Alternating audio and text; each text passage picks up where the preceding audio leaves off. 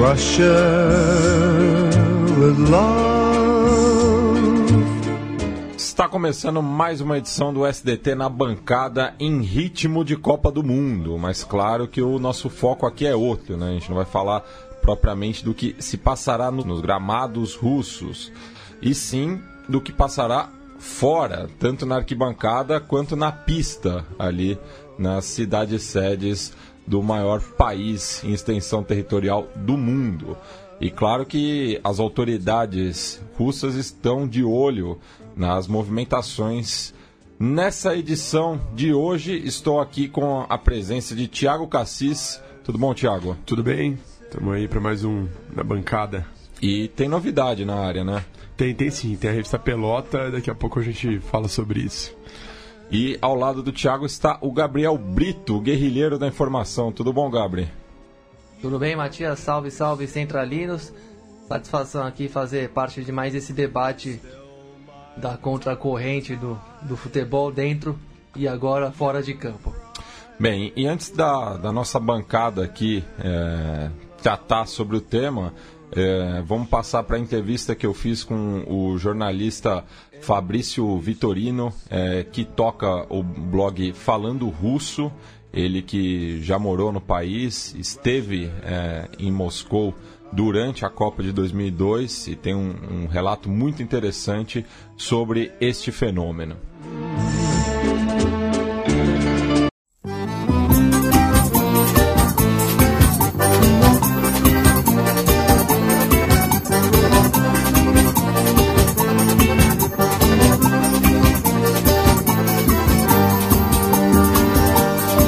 Ontem eu sonhei que estava em Moscou dançando pagode russo.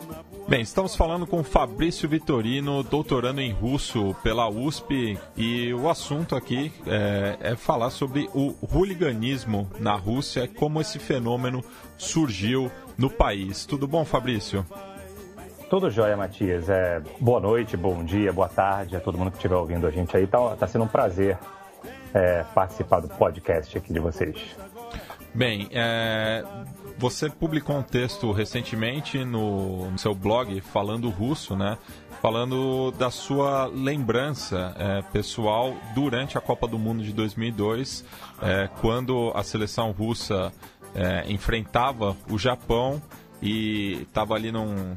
Você assistiu o jogo numa praça, né? E teve uma reação dos torcedores após um, um revés contra a, a, seleção anfitriã naquele Mundial. Queria que você é, retomasse um pouco essa sua experiência e de como foi ver esse fenômeno ao vivo. Então, é, eu estava morando na Rússia nessa época, estava fazendo uma especialização e eu tive a chance de acompanhar a Copa do Mundo ali no começo dos anos 2000 era uma época muito difícil para o país, né? A gente lembra que a União Soviética acaba em 91 e a gente tem uma série de crises profundas e graves crises econômicas no final dos anos 90. Então havia ali no começo dos anos 2000, com Putin iniciando seu governo, tentando é, resgatar a autoestima dos russos, né? Então era a primeira vez que a, que a Rússia participava de uma Copa já consolidada. A gente lembra que em 94 ainda tinha muito do, muito, muito do, do, do, da alma soviética na seleção, naquela, naquele ano que o Brasil foi campeão nos Estados Unidos. Até a gente teve o Salenko, né, como artilheiro, né, marcando cinco gols em uma Copa. Mas ainda era uma Copa, primeiro, sem um espírito nacional, assim, de Rússia. E segundo, uma desesperança coletiva. Então, em 2002, havia uma expectativa muito grande no ar. Era uma seleção muito boa, e então havia a expectativa de que no Mundial do Japão e da Coreia a seleção nacional avançasse pelo menos para as oitavas de final. Então, todos os jogos a gente assistia ali no centro de Moscou, no, na Praça Manejna, e, e havia uma grande fanfest, né, com, sei lá, dezenas de milhares de pessoas, talvez. E, e nesse jogo contra o Japão, foi o jogo que a Rússia selou praticamente a sua morte ali na, na Copa do Mundo, ainda na primeira fase. É... Então foi o jogo que o Japão venceu por 3 a 2 e já no segundo gol do Japão, os hooligans ali, aqueles torcedores mais exaltados de vários clubes, ali não importava muito o clube, passaram a atacar o, qualquer pessoa que tivesse o semblante de oriental. Então, não importa se você é japonês, chinês, vietnamita, o que tinha olho puxado, os caras passaram a atacar. E aí, algumas pessoas ficaram feridas, né? Outras. Uma pessoa morreu, se não me engano. Só que o fato é que os caras passaram a destruir tudo que havia pelo caminho. E a polícia não estava preparada para isso, não havia nenhuma expectativa de que pudesse haver, pudesse haver tumulto na, naquele lugar. E foi um desastre, foi uma, uma coisa épica, assim, de, de, o grande marco que, olha só, os hooligans russos são, são realmente temerários, estão organizados, são, são uma, uma coisa a ser temida. É, e você citou né, a figura do Vladimir Putin, e eu queria que você comentasse em relação a até que ponto né, a, o simbolismo né, da, do, do Putin, da era Putin, contribui é, para o crescimento desse fenômeno na Rússia, porque é, a gente pode lembrar na, na última Eurocopa, é, o governo russo não, não fez nenhuma repreensão aos atos de violência do, dos torcedores é, do, do país que estiveram no evento na França. É, quando Putin é, sobe ao poder ali no começo dos anos 2000, precisamente no ano 2000, que é ele foi efetivado como é, o líder do país, não importa o cargo, a gente lembra que premier ou presidente, se for o Putin, está mandando. Então, ele alterna essas posições e, vai ser sempre a posição que vai deter o poder. Então, ele é uma figura que, que conseguiu aí é, juntar a igreja, com o Estado, com o poder econômico, né? não importa se forma legal ou ilegal. E os hooligans né, têm essa, essa importância de serem a, a, a extrema, é, a extrema demonstração de um patriotismo que ninguém mais quer.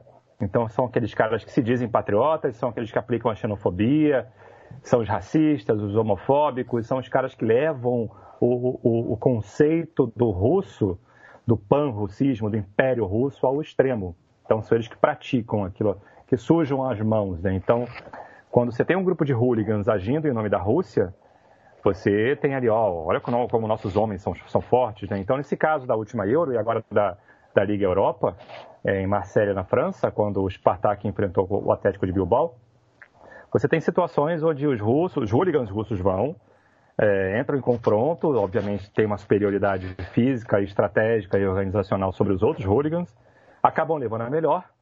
E há um certo orgulho do, do, do, do, do governo, né? Putin, quando recebe os hooligans de Marsella, da Liga Europa, ele fala, tá, vocês estão exagerando. Vocês estão dizendo que 200 russos bateram em mais de mil espanhóis e franceses? Peraí. Então há um certo orgulho, né? é, quando há essa vitória do, do homem russo, nós somos mais fortes, assim, nossa, nossa raça, nossa etnia é superior. O que, na verdade, é uma expressão que ele, que ele promove muito mais como, como deboche, né, como empáfia para o resto do mundo, do que, do que é, efetivamente uma coisa que o, o, russo médio pense. Não é, ninguém ali é racista, homofóbico, ou a maioria não é. É meramente uma demonstração de poder, de força, do, da Rússia sobre a Europa Ocidental, que seja, né? Então, é muito mais isso, né? É um, é um é show midiático, que obviamente é vergonhoso, mas ainda assim, né? Demonstra uma certa superioridade que ele curte muito, que ele gosta muito de mostrar isso, né?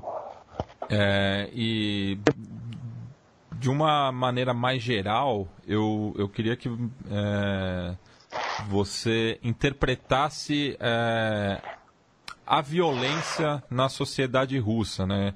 Fazendo um paralelo aqui no Brasil, se, se é, existe tratando né, do, fenômeno da, da violência, existem paralelos com a realidade brasileira. É, é, difícil, porque assim, é, a gente está falando de um país que, na verdade, não é nenhum país, é muito mais um conceito do que um país. É, é um, uma nação que foi formada quer dizer, uma ideia, um conceito étnico foi criado no século, sei lá, 10, 11. Então já temos aí uma história gigante, né, que nem se compara com a do Brasil. Então, durante todo esse período em que a gente conhece, que a gente ouve falar da Rússia, do século XIV em diante, é, há pouquíssimos momentos de paz, onde o Estado russo, a ideia russa, seja como império, seja como União Soviética, seja como república, E há pouquíssimos momentos onde esse Estado, essa ideia, não está em confronto com ninguém, não está defendendo ou atacando. É, falando em termos bélicos, né? Então, essa ideia, essa, essa, essa necessidade da briga, da violência, da luta, da guerra, isso faz parte da alma russa, infelizmente. Ao mesmo tempo, a gente tem uma literatura riquíssima, uma pintura, enfim, um, um, artes, tudo que você pensa de, de, de demonstrações delicadas ou sensíveis, a Rússia está muito à frente. Tem uma, uma, um cenário expressivo. Mas a gente tem esse outro extremo, né, que é o contraste da guerra, da violência, da, da, da demonstração vulgar e expressiva de força. Né? Uma coisa bárbara, artística. Né? Um... Então faz parte da cultura deles. E, e não é estranho que nesse cenário, agora mesmo, a Rússia está envolvida em uma guerra. É, se a gente pensar no Estado russo desde 91, não tem nenhum momento onde a Rússia não esteve envolvida em uma, em, em uma guerra. A União Soviética também, né? O tempo todo tem uma guerra, né? Tem uma necessidade de atacar ou defender. Então isso faz parte, isso impre... deixa impregnado na alma do russo essa necessidade da briga. O que é um contraste com, com, com, com a delicadeza, a expressividade, a sensibilidade, a humanidade que muitas vezes a gente vê no, no, no, na ideia do conceito de, de, nação russo, do homem russo. Mas tá, é parte da alma deles, assim, a pergunta do, do faz parte da... Precisamos brigar, precisamos atacar, precisamos defender, né? É muito curioso isso, né? É muito triste também, mas faz parte da, da do homem russo, né? Da alma russa. É, e, e falando da violência do campo simbólico e também que pode chegar à violência física, né? É, houve muita controvérsia por conta dos Jogos Olímpicos de Inverno realizados em Sochi, é, devido à homofobia demonstrada né, na, nas arquibancadas, e existe uma preocupação muito grande também com demonstrações é, de racismo uhum. nas arquibancadas, principalmente em São Petersburgo, né, que tem a uhum. torcida do Zenit, que uhum. é bastante conhecida por essas práticas e onde inclusive o Brasil joga com a Costa Rica, duas seleções é, etnicamente bastante negras, assim como a Nigéria joga contra a Argentina. É, a gente tem assim, no, na ideia russa imperial, é, pegando o maior poeta da Rússia, Pushkin, Alexander Pushkin, que era neto de, de negros, então a ideia do racismo nunca, é, nunca foi uma, uma, uma alguma coisa é, é, parte da alma deles. É uma coisa que muito mais de, ok, nós somos superiores, a gente não precisa demonstrar isso. Mas com o fim da União Soviética, com essa desesperança que se instalou, e sobretudo com a aliança, com aliança com a igreja, né, a essa busca pelos valores de família, de tradição, né, isso não é normal, isso não é de Deus, assim, com relação à homofobia. E com relação ao racismo, é, você pega assim uma necessidade que a gente tem no Ocidente, é, muito mais claramente isso, de mostrar que nós somos superiores, né? E é muito curioso porque a Rússia no século XVIII, no século XIX, ela sempre foi vista como o bárbaro da Europa, né? Sempre foi o europeu inferior. Então eles acabam reproduzindo essa ideia que, foi introjetada neles, reproduzindo isso com relação à África, com relação à Ásia, talvez menos com relação a latinos. É, eu lembro também que a, União Soviética tinha uma tradição muito grande de abraçar outras culturas, de patrocinar o comunismo, o socialismo soviético na África, na Ásia, na América Latina, com Angola, Moçambique, Cuba, Vietnã. Então, os exemplos são inúmeros, né? Uma das grandes universidades de Moscou e da Rússia é a Patrícia Lumumba, que recebe praticamente só africanos, só asiáticos e só latinos. Então, ao mesmo tempo que a gente tem essas alianças é, culturais e étnicas, e o Estado está aberto, tem essa ponta de lança, né, os hooligans, os racistas, os homofóbicos, que estão ali em nome de um suposto, uma suposta defesa do russo, da campanha do Yarus, eu sou russo, do eslavo, só, só, alugamos apartamentos para eslavos, só queremos motoristas eslavos. É uma ideia que não é parte da cultura deles, mas é uma ideia que vem penetrando na sociedade russa nos últimos anos com muita força. Então, eu acho, pessoalmente, que durante a Copa há uma tolerância muito maior. Então, já se sabe né, que os caras estão indo lá para torcer, que são africanos, que são asiáticos, latinos. Então, a tendência é que em aglomerações a coisa não, não, não, não, não descambe para um, um lado de violência. Mas o que eu recomendo para os amigos é assim, assim, evitem ficar fora do circuito turístico, evitem passear à noite, assim, sozinhos pelo metrô, por lugares mais ermos, né? Porque o russo médio não vai fazer nada com ninguém, mas em lugares onde bêbados, onde extremistas, torcedores, hooligans podem se aglomerar, não acaba bem, né? É, é um risco desnecessário. Então, é dosar, assim, mas realmente São Petersburgo é, o, é, o, é, um, é um lugar mais crítico com relação a isso. Embora Moscou tenha lá a Frátria, a famosa torcida do Spartak, que isso que é bem agressiva né, com relação a estrangeiros. Mas assim, a minha experiência pessoal de, de Rússia, e eu acho que de muitos amigos também, é bem de é, tomar cuidado. Né? É. Você citou o pan-eslavismo, né? E um dos jogos, é, olhando a tabela, que me causa maior preocupação de que pode haver algum ato de violência é justamente entre Argentina e Croácia, devido né, a, a uma aliança russo-sérvia é, que pode ser percebida também em, entre grupos ultras, né, por exemplo, do próprio Spartak com o Estrela Vermelha e também uhum. muitos hooligans russos foram vistos é, nas arquibancadas argentinas nos últimos meses. Então acredita-se que exista uma aliança é, entre os barra bravas e o, os hooligans russos. É, o, a inteligência russa ela está mapeando esses possíveis conflitos que podem ter, assim como a, a Polônia também, que, que existe um uhum. ressentimento é, muito grande da parte dos poloneses? É, são, são três coisas que você colocou importantes. Eu acho que com a, com a Croácia, a aliança não é tão forte quanto a aliança que eles têm com a Sérvia, por exemplo, que é uma aliança muito mais profunda. É, e até envolve questões da, do bombardeio da OTAN a Iugoslávia no final dos anos 90, né, que foi um marco muito, muito profundo na, na relação da Rússia com o Ocidente. Então, o jogo da Croácia, acho que sim, preocupa por uma aliança de, de, de torcidas.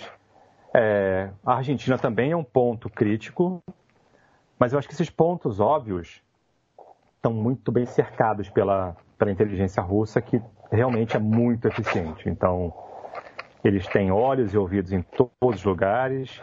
Então, há esses boatos, né, esses pactos velados entre o governo russo e as irmandades né, de, de hooligans russos para que haja, pelo menos na área dos estádios, no entorno dos estádios e nos estádios, uma relativa paz.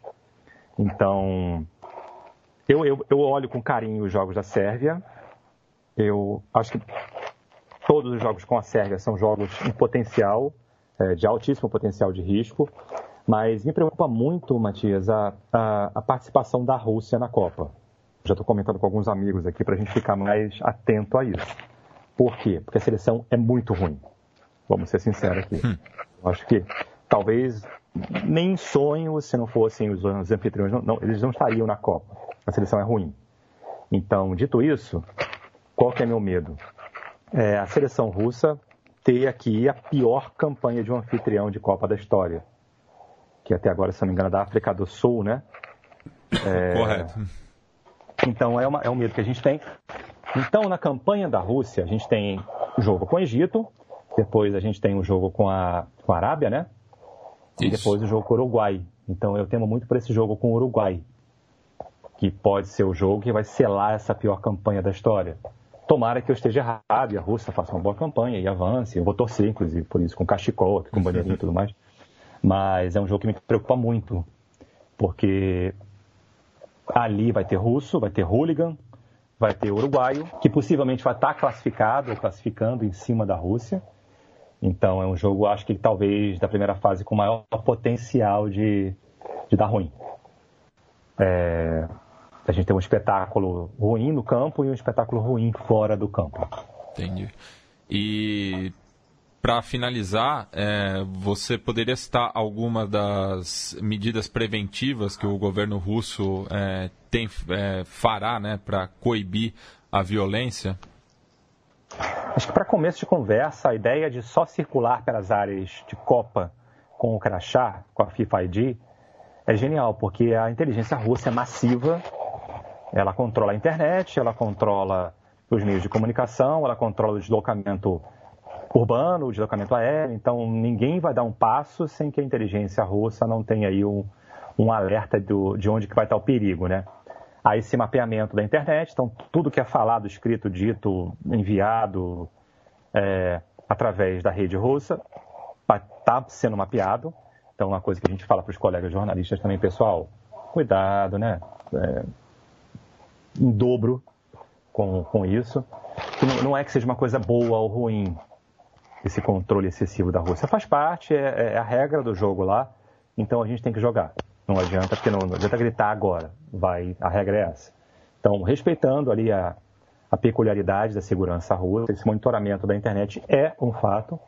Então, o controle das, do deslocamento pela FIFA ID, o monitoramento da internet e, além de tudo, a, proximidade que o Estado russo tem com com os hooligans, né, com, com esses elementos, né, o controle praticamente total ali desses elementos que podem gerar problemas, são três pontos que eu diria que são a chave do sucesso para uma Copa segura.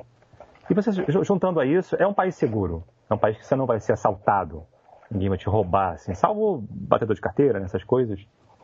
Mas é muito seguro, as pessoas são muito legais, as pessoas são, animadas, são receptivas. O russo é bacana, o russo tem muita coisa do brasileiro. É, realmente a questão da Rússia é o macro, né? É o terrorismo e o hooliganismo. Então, não tenho a menor dúvida de que há um aparato talvez nunca antes mobilizado na história das Copas e até das Olimpíadas. Eles tiveram um excelente teste em Sochi, e Sochi fica ali na boca do Cáucaso, bem pertinho do, do Oriente Médio, e assim, nada de relevante aconteceu ou então vazou para a mídia. Então foi um super teste, muito bem sucedido, e a Olimpíada de Inverno é bem grande também. Então, eles estão bem preparados. Se alguma coisa acontecer, não foi por falta de preparação, é porque alguma coisa realmente relevante vai, vai tocar. Mas acho que vai, vai é, com uma visão realista, o risco é alto. Mas eu estou totalmente positivo e, e, e, otimista com relação a que vai, que vai ser uma Copa muito bacana, pelo menos fora do campo. Dentro do campo, eu já acho que a coisa vai ser feia, cara. Nossa. Hum. que o futebol da turma tá dureza, né, cara? Entendi. Bem, é, Fabrício, agradeço a sua presença aqui em nome da nossa bancada é, e deixo espaço para você tecer alguma consideração final e também é, vender o seu peixe, né? Já que você tem um blog muito bacana aí sobre a cultura russa. É, eu tô lá no Twitter, agora tô mais no Twitter, no meu Twitter é Fabrício Yuri, o Yuri, só me procurar ali tá, que eu tô, tô facinho ali, onde a gente vai comentando as notícias, é, política, esporte. E o blog também eu estou tentando reativar aí nesse turbilhão de, de acontecimentos envolvendo a Rússia. E o recado que eu deixo para as pessoas com relação à Copa é a, a Rússia não é a Europa, a Rússia não é a América Latina, a Rússia não é a África, a Rússia é a Rússia. Então é muito diferente, o modus operandi deles é muito diferente. Não é um país onde o futebol é o esporte número um. Eles estão aprendendo a gostar do futebol. E eu acho que a gente, sobretudo brasileiros, nós temos um papel muito importante nessa catequese aí dos, dos russos, em trazê-los para o lado do bom da força, de gostar do futebol, de se apaixonar pelo futebol. Então, a gente indo para lá, levando o nosso espírito de, de, de, de, sabe, o futebol é uma festa. Indo lá para curtir, para trocar, para rir, para se divertir. E tentando, né, é, espalhar essa alegria do Brasil, da alma brasileira, para lá. Então, é, é, eu acho que é uma, é uma, troca bacana. Brasil e Rússia, o mundo do futebol e Rússia. Vai ser bom para eles também. Eles vão aprender um pouquinho da nossa, da nossa alegria, né? A, os caras vão no campo, cara. Vão, vão, não vai ter jeito. Isso aí, para próxima, eles melhoram. Bem, como o Fabrício pontuou aí, né, tipo, a atuação dos russos é recente, né, em relação ao hooliganismo, mas é um fenômeno que cresceu muito no país e tem muito a ver com o status quo atual é, da Rússia do Vladimir Putin, né? É, e é, o mundo todo se chocou aí com as imagens da, das duas últimas Eurocopas, no qual os hooligans russos foram em grande contingente tanto para a França quanto é, para a Polônia e Ucrânia. É, e, claro, existe uma apreensão, né? Porque aqui no Brasil temia-se né, que acontecesse algo. No fim, foram casos, podemos dizer, isolados. Né? Eu acho que o mais emblemático foi a passagem da Inglaterra aqui por São Paulo, é, que teve mais violência não no entorno de Itaquera, mas ali pela região do centro da capital paulista. Sim.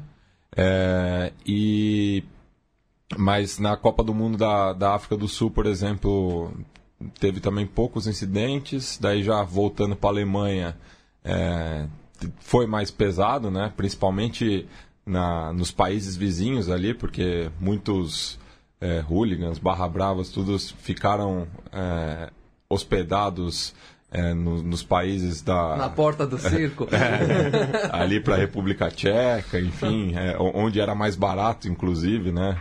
É, mas, novamente, a França 98 foi um palco né, de muita violência. É, tanto é que o governo inglês reagiu com o, os banning orders. Né? O, muitos hooligans é, não puderam mais seguir o, o English Team como era algo constante, principalmente na década de 80.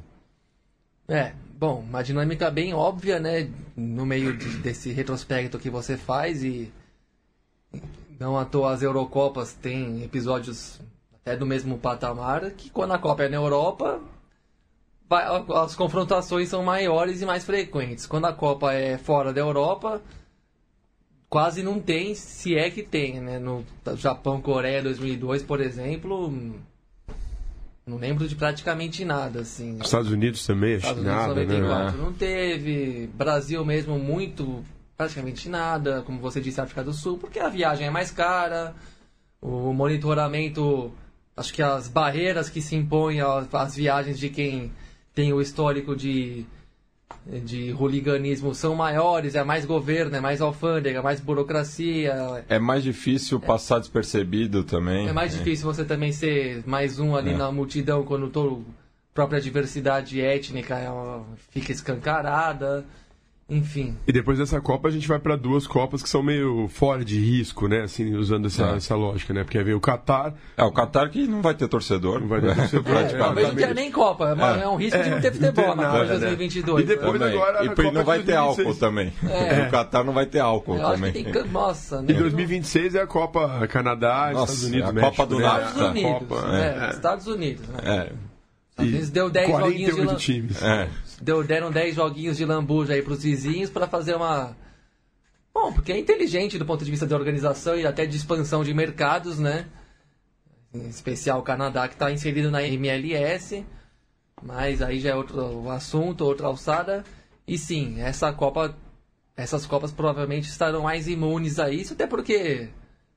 Não sei nem se o futebol vai continuar despertando essa maluquice toda nas pessoas é, no- pois é. com, andar da- com- com esse andar da carruagem. Principalmente o futebol de seleções, né? É. Que vem perdendo cada vez mais relevância é, em relação a esse é, oligopólio de 8, 10 clubes Sim, europeus. a- aquela, o projeto da Copa do Mundo de clubes substituindo a Copa das Confederações pode ser um, um, um novo fator assim, de briga de torcida, porque aí talvez misture Liverpool, é, não sei o que, Manchester United, to- torcidas que talvez, quando isso acontecer na Europa, talvez seja uma, uma confusão maior do que, do que seleção. Co- Como, dito. acontece muitas vezes na, na Euroliga, né? É, de basquete, que também tem é, muitos clubes tradicionais do futebol europeu acabam disputando com muito ressentimento também, ali principalmente nos Balcãs, né? no, no leste europeu. É, e que a fase final é numa sede única. Tem né? a Grécia também, que É. não tá. Ano, ano passado, por exemplo, se não me engano, o Olympiacos jogou com o Fenerbahçe em Istambul. Então imagina o, o que, que não Eu não aconteceu. sei quem ganhou, mas tava rolando a final do Campeonato Grego de Basquete entre Olympiacos e Panathinaikos. Não deve ter sido Sossegado. tão sossegado. É, né? tanto é que o fenômeno da torcida única acontece bastante no- nos ginásios de, de basquete também pe- pela Europa, né? Sim. Até E porque é uma situação mais difícil de, de, de controlar. controlar, né? Num espaço reduzido. espaços mais vulneráveis É. mesmo. E aí, bom, queria destacar para o nosso ouvinte uma matéria do jornal É o País do começo desse ano, né? Sobre a, o reaparecimento da violência no futebol europeu, né? Aí já é uma questão que exige uma profundidade analítica, né?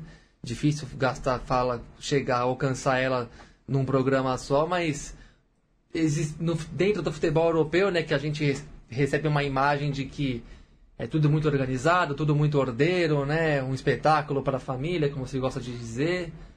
Não tem violência, mas teve bastante casos nessa temporada, né? É, no caso, a matéria do, é do El País da Espanha mesmo, não do Brasil. E acho que a matéria nunca chegou a ser traduzida a, a Matiz. É. É.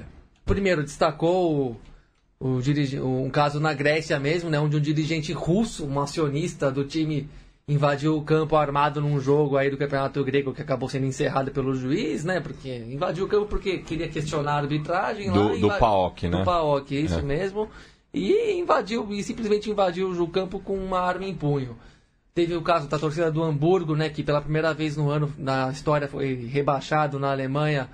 A torcida é, plantou várias cruzes, né? No, no, perto do centro de treinamento do time quando o time ainda estava em vias da queda, né, no sentido de ameaçar os jogadores que não iam aceitar de jeito nenhum um descenso para a segunda divisão é, alemã. Teve várias ameaças durante os jogos também, né, faixas é, também é, bastante tenebrosas assim e mesmo quando foi consumado o fato teve as famosas cenas lamentáveis ali no Volkspark Stadium, né? Sim. É, torcida do Lille, né? O futebol francês, que é. já é menos famoso por isso. Tava no um time que começou a temporada de uma forma promissora, né? Marcelo Bielsa de técnico, reforços estrangeiros, como por exemplo o Luiz Araújo e o Thiago Mendes, que saíram do São Paulo para ir jogar lá, e o Thiago Maia também, do Santos. O time fez uma temporada muito decepcionante, estava na zona de rebaixamento já no meio do segundo turno. Para falar a verdade, eu não acompanhei o francês tão sério assim, então não sei se caiu mesmo ou não, o Lille. Mas enfim, num determinado jogo que o time foi derrotado, em casa, a torcida também invadiu o campo e foi uma invasão massiva mesmo, coisa de 100 torcedores pelo menos. Invadiram, invadiram para intimar os jogadores botando mesmo. Pra, botando para correr os jogadores. É, então é, é difícil explicar as causas de tantos casos é, espalhados né, em países com diversas contextos sociais, não são todos num mesmo contexto social. É, só, só esclarecendo, o Lille ficou em 17, então foi o, o, o último fora da zona, é, porque tem a questão do playoff ainda, né? O Toulouse acabou jogando o playoff, caíram o Troyer e o Metz. Sim, é. então, mas uma temporada bem decepcionante do, do time que até foi bicampeão, né? Há não tanto tempo e, enfim... E a torcida também fez teve, deu seu apavor nos jogadores e tal. E então nesse sentido, primeiro que como gostava de dizer o Mauro César na ESPN, né, quando em especial quando apresentou aquela série lá do o Football Factors. Football Factors. Real Football Factors, é, né? No, que a, que tinha a maioria dos seus capítulos na Europa, inclusive. É, teve, teve uma temporada no Reino Unido e outra é, ao redor do mundo, mas focava mais na Europa e daí teve um episódio no Brasil e outro na Argentina. Né? Isso. Inclusive o último episódio da, da primeira temporada falava justamente do hooliganismo, é, essa exportação inglesa né, para o resto da Europa, mas que na verdade é, o, o, o, próprio despertar assim da, das seleções nacionais é, veio num jogo é, no, no, jubileu de prata da, da Rainha Elizabeth entre Inglaterra e Escócia em Wembley, no qual a torcida escocesa é, invadiu o gramado e botou o terror no, nos ingleses na, na, sua própria casa. Então esse é um, um fato marcante assim para transformação do, do hooliganismo em relação à seleção inglesa, porque é, no tocante aos clubes já era um, um, um, fenômeno estabelecido. É. Eu estava analisando a tabela aqui rapidinho, só para ver é, possíveis confrontos de risco já é. na, na, primeira fase.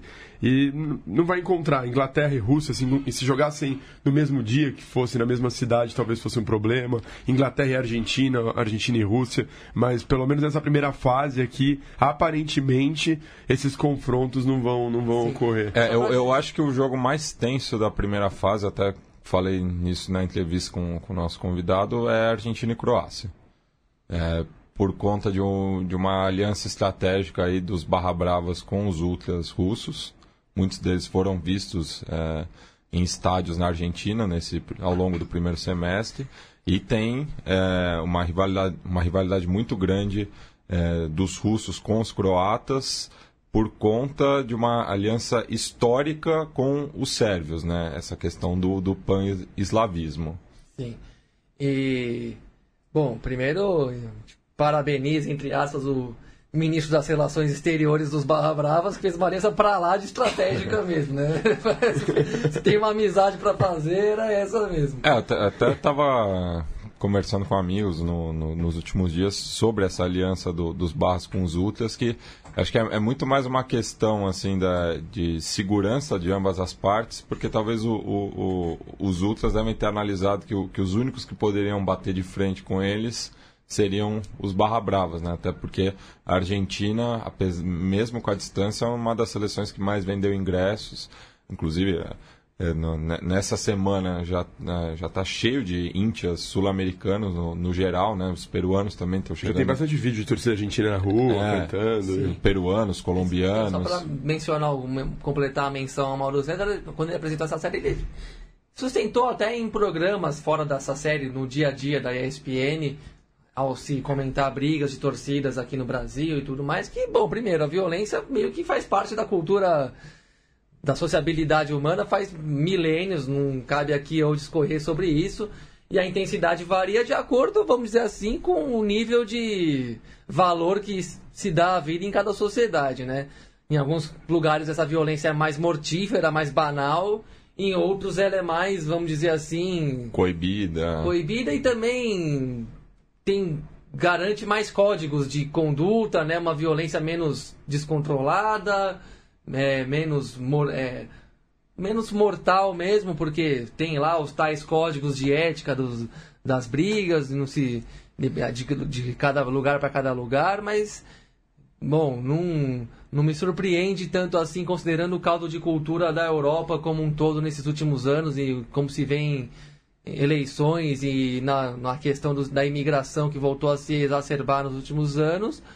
É, não me surpreende que essa que os ressentimentos sociais estejam maiores nos últimos anos do que há 10 ou 20 atrás. E agora, né, na, expectativa geral para essa Copa é que. Bom, eu acho que não vai ter tantos episódios de violência, porque eu imagino um controle, uma segurança muito apurado, muito forte. Mas a Rússia é um país inerentemente com uma cultura violenta, até de paramilitarismo, né? Então, até, até falou fora do ar aqui antes de começar, é, o, o hooliganismo eu, inglês perdeu a hegemonia para essa turma do leste europeu que, de certa maneira, tem um, um, certo braço militar, tem uma característica militar mesmo, né? Dá para citar o confronto na, entre Rússia e Inglaterra na Eurocopa da França em 2016, que a torcida da Rússia simplesmente arregaçou com a da Inglaterra. É, uma, uma questão bastante chauvinista também, né? É, é um nacionalismo exacerbado. Nacionalismo é. Tenebroso, na verdade, né? Exacerbado é. e bem fascistizado Não, e, mesmo. E, e, no caso, por exemplo, ali dos Balcãs, que serviram mesmo de, de, de tropa de choque é. para é, paramilitar, né? Exatamente. É, o, o, o, quando, quando eu falo da, da Croácia, desse, desse jogo da Croácia com a Argentina, é, existe uma preocupação é, muito grande por conta de, desse passado aí do, dos anos 90, que é, um, que é um ressentimento muito recente, né? É, existe é, por, da parte da, da Polônia também com a Rússia, mas é uma questão é, mais histórica, né? É, não, não, não, é tão próximo assim, né? É, porque o, muitos dos torcedores croatas que, que vão para a Copa, sérvios, viveram eles viveram mesmo. a guerra. Ao contrário do, dos poloneses que ouviram o, os seus antepassados falarem. E, e, o Thiago levantou muito bem agora a questão da, da Ucrânia. Da Ucrânia. Se a Ucrânia é. tivesse ido, ia ser um elemento explosivo, né? É. E, e, provavelmente não só viveram a guerra, como muitos. Participaram. É, participaram, né? É. Aí que tá. Então, você, até porque se você for reparar nessas torcidas e olhar mesmo, quando as câmeras focalizam, se olhar mesmo as caras dos sujeitos, você vê que não tem é um bicho muito forte, muito grande. É meio físico, não tem uns físicos militares, enquanto que o hooligan inglês é um barrigudão cervejeiro bebaço, né? Fazendo é. um grosso modo aqui uma comparação, é isso, né? Por é, te, te, teve uma apropriação. aguentando o tranco. Te, teve uma apropriação, é, principalmente na década de 80, por parte do National Front, por exemplo, inclusive um, um dos principais troféus que a que lá Doce tinha, exibia na bomboneira, era uma faixa do West Ham com a sigla do, do NF, né? É, por conta né, da, da, da, briga em 86, que talvez tenha sido ah, o, o, evento mais famoso em relação ao, ao hooliganismo em Copas do Mundo, né, aquele, aquela briga no Estádio Azteca, inclusive estava é, presente o Raul Gamês, que depois tornaria-se presidente do Velho Sarsfield, é, mas que ali também, por conta né, dessa questão de, de, de viverem a guerra, né, a Guerra das Malvinas tinha acabado há três anos. Então era, era muito recente também. Exato. É. E, bom, é o que você falou, Matias, tem muito chauvinismo aí, né? Não, tem, não é só uma cultura de arquibancada e rivalidade, vamos dizer assim, de gangue, mas de um, com um sentido é, mais, mais, visivelmente futebolístico, né? Mais de identificação com clubes e cores, ou time, ou seleções mesmo. Aí já, até por ser seleção, já tem um elemento chauvinista por natureza, até por vocação, vamos dizer assim, né? Não vamos dizer por natureza, mas por potencial. E no caso das torcidas que devem protagonizar os piores casos, tem mesmo um elemento do chauvinismo e do racismo. Não sei se veremos manifestações de racismo nos, nos estádios, nas copas, ou nas relações com as... Certamente, fora dos estádios, teremos essas manifestações racistas, ainda que não de forma violenta, talvez. É, a Polônia joga, por exemplo, com a Colômbia e Senegal. É. Então, é, é. imagina na só. Na Eurocopa 2012, na Polônia e na Ucrânia, teve manifestações neonazistas e, e confraternizações neonazistas em, em algumas cidades e em alguns entornos de jogos, inclusive envolvendo alemães que de extrema direita que viajaram para o para aquela competição. É, recentemente mesmo a, teve um amistoso da Alemanha, se não me engano, com a República Tcheca, no qual é, tiveram gritos é, que, que foram bastante debatidos na, na, imprensa alemã. O próprio Joachim Loh é, se manifestou contrário ao comportamento da sua torcida. E como dica, uma dica e não, cultural. Bom, e vamos lembrar também que a extrema-direita alemã apareceu no mapa na última eleição, né? É, consideravelmente, o... né? Consideravelmente. Uma, uma, dica cultural, This is England, não sei se vocês já assistiram, ah, para entender Bom esse papo, pano de fundo aí do, do hooliganismo inglês nos anos 80. Inclusive tem o... o depois virou uma série de, de, de de quatro episódios, eu acho. Não, foram e três foram temporadas. Três, três temporadas, né? É, é. Três temporadas de quatro De quatro episódios. episódios. É. E aí tem o, tem o inclusive, o, o jogo, né? A Argentina e Inglaterra, ele é, aparece ali num dos episódios, não vou, não vou falar muito, mas é uma, uma, a, a própria questão A própria questão da, das Malvinas é, é, é tocada, tocada. No, no, no, filme e mostra também como, não só né, o, o hooliganismo, mas o movimento skinhead deu essa, essa guinada, essa guinada à direita. À direita né? né? É, o diretor é o. Quem quiser procurar, o Shane Meadows. É.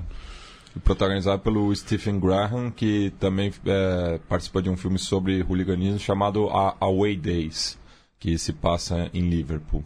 Agora, é, é engraçado que a Argentina, do, do, dos países americanos, né, não só sul-americanos, mas de todas as Américas, destoa, é o único. É, destoa né, nesse sentido, se destaca, porque tem essa Toda a Copa de... do Mundo envia a torcida as barra bravas mesmo, né? O Brasil não tem essas. É, é, que teria, tem torcidas muito grandes, muito é um país bem futeboleiro, vamos dizer assim. Não, não tem essa mobilização, né? E, e não, é, não, é, não é só essa explicação, acho, de que ah, mas aqui a gente tem menos identidade com a seleção brasileira. Não, não. Até porque esses barra bravas não têm tanta identidade assim com a seleção argentina. Estão indo é. lá, estão aproveitando para fazer o rolê, tirar é. uma onda, viajar pelo mundo. Não, e, e, é, e é uma, uma disputa de poder também entre as barras, né? Porque. A, a, é, é, política, né? É política, Deles. é um negócio também, porque a Copa do Mundo movimenta muito dinheiro. Então você vê times desde a primeira divisão até a, a quinta na Argentina enviando é, o, o, os seus barras, né? Porque precisa estar presente, né? Pra, porque é uma questão de, de disputa mesmo, de, de território, de, de, importância.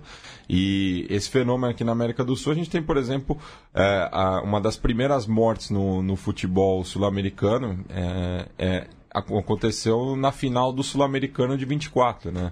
Que foi sediado no Uruguai e no qual um, um torcedor uruguaio acabou assassinado por outro argentino.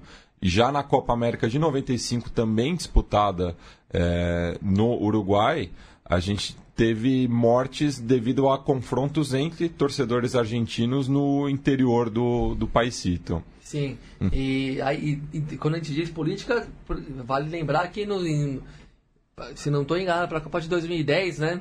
Que foi inventado o, o a Enchadas Unidas Argentinas. Fantástico dispositivo das Enchadas Unidas Argentinas, um populismo mal, matreiraço do governo Kirchner, é, muito estimulado pelo Nestor, né, não pela Cristina, no sentido de, no sentido, na época que se configurou o programa Futebol para Todos ali, quando o Estado argentino monopolizou, né, tomou para ele o monopólio da transmissão de futebol e comprou os direitos da AFA que pertenciam ao, ao grupo Clarinha e seus associados anteriormente. Há, há 30 anos. Exato. É. Aí no meio disso fez essa política populista com as, com as torcidas, porque para ter apoio nos estádios ao programa Futebol para Todos, né?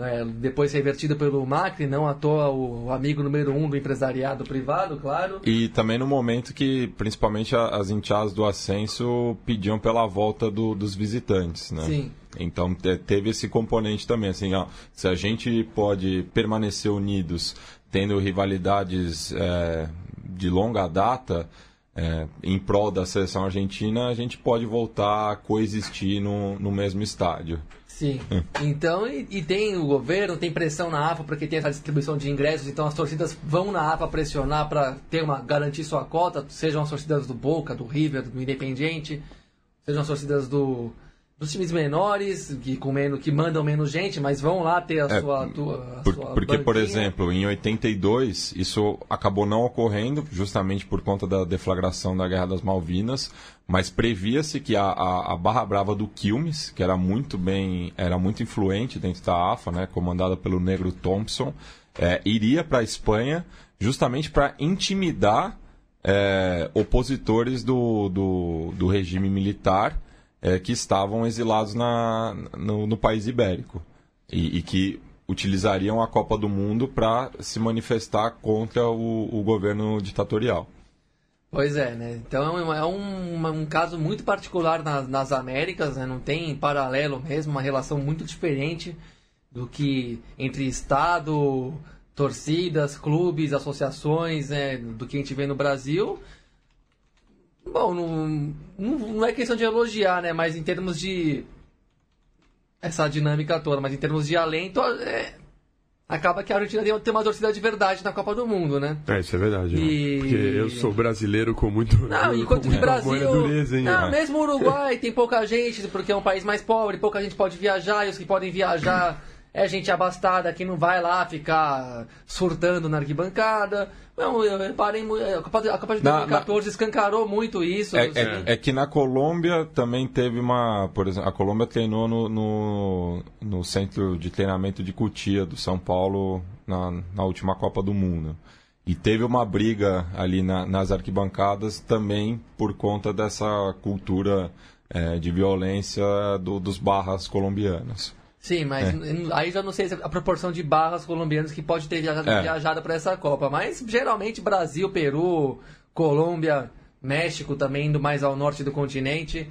Só, só vai a playboyzada, né? Não vamos falar é, a verdade. E no caso do Peru, né? Peru tá até... distribuindo música para todo mundo, é. mensagem. No, no caso do Peru, até gravei com o Leandro e a mim essa semana também. O programa deve ir ao ar na próxima quarta-feira.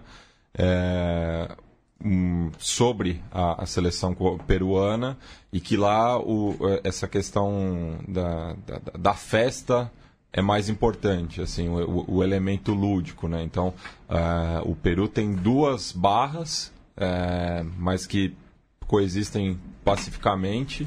É, e foi uma retomada assim do desse orgulho de, de torcer pela seleção local. E só corrigindo, o Peru não, não distribuiu música, né? O Peru, na verdade, fez vídeos ah, é. de, de, de, mensagem apresentando o país para os adversários da primeira fase e a Dinamarca respondeu. Respondeu, é. respondeu com, com um vídeo, com um coral, cantando, enfim. E eu tava olhando a tabela aqui, a partir das oitavas aí já sobe muito o risco desses encontros, né? Ah, sim. A é. partir das oitavas de final a gente já pode ter um Polônia e Inglaterra que aí já seria um jogo bem complicado. Já tenho outros jogos aqui que serve a Alemanha. Possibilidades. É. É, o chaveamento é sempre como dizem, né? A Copa do Mundo se ganha no sorteio dentro e fora de campo, dentro né? Fora de campo. É, e também só uma, uma dica cultural, é, mais uma, né? Que o Gustavo Grabia, que escreveu o livro sobre La Doce, lançou recentemente um, um, uma nova obra chamada Assalto al Mundial. Barra Bravas, Política e Negócios, La História Negra de las Hinchadas Argentinas em La Copa.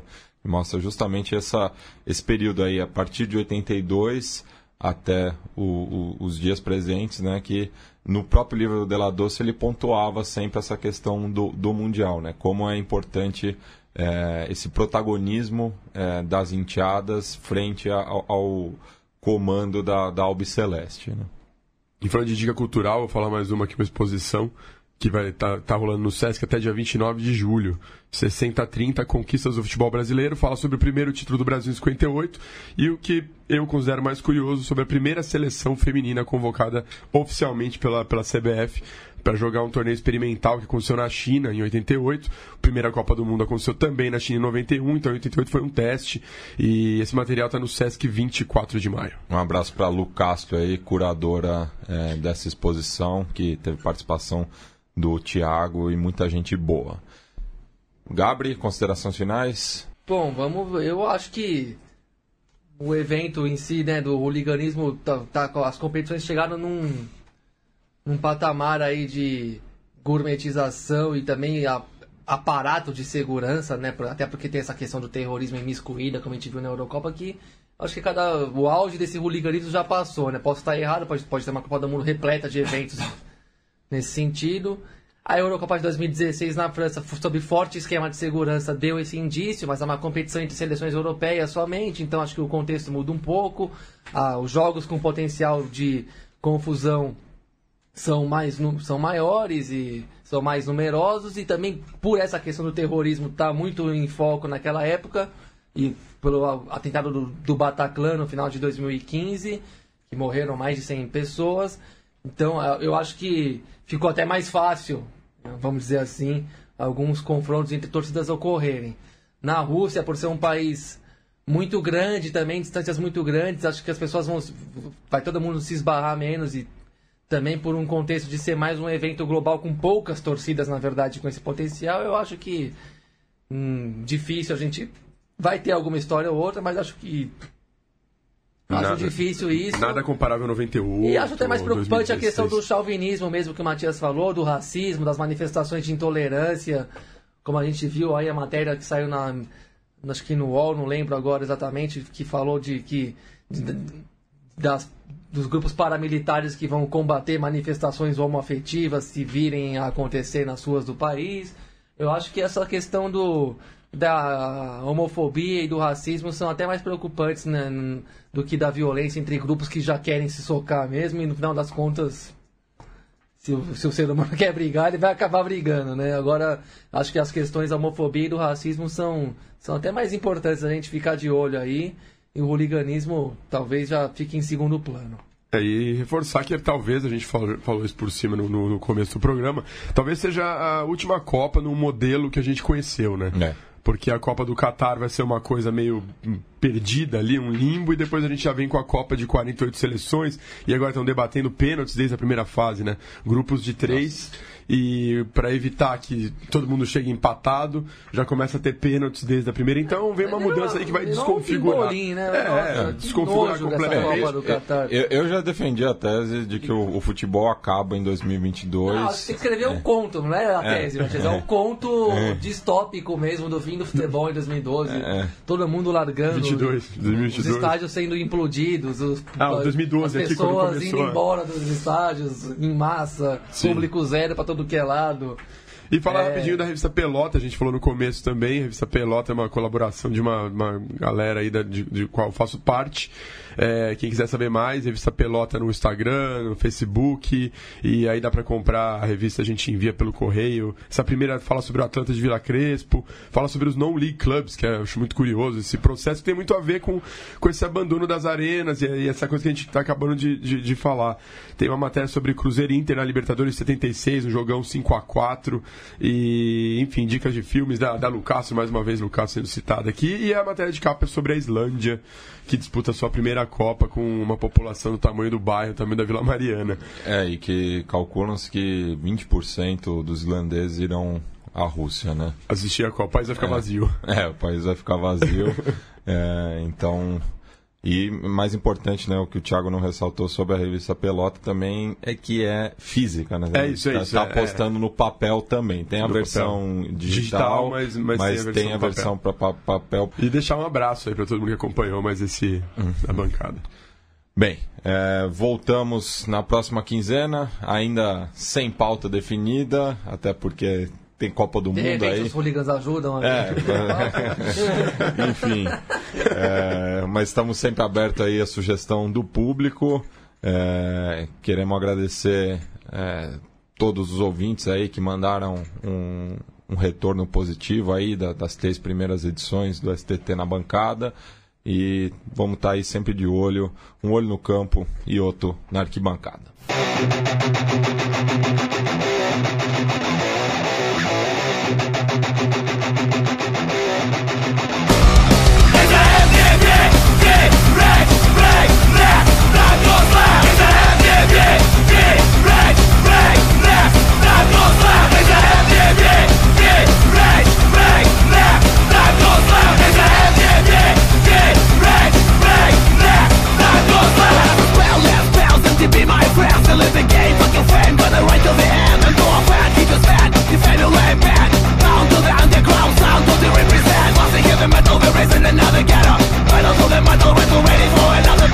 skill of gentle, our message is fundamental Decapitate the cattle, toy and big around the toy metal We had to get him, still a brain and pain and steal, steal, speed you feel, steal, feel, need a feel Come and fail, see the train, beat the pain, disappear Choose your suicide, better than a suicide pill We never stop, this music makes your eyes pop It's up to touch you count, whether you believe or not Keep it wrong, Kevin Pop, sleep on someone's floor Going over fast, I want more, I don't know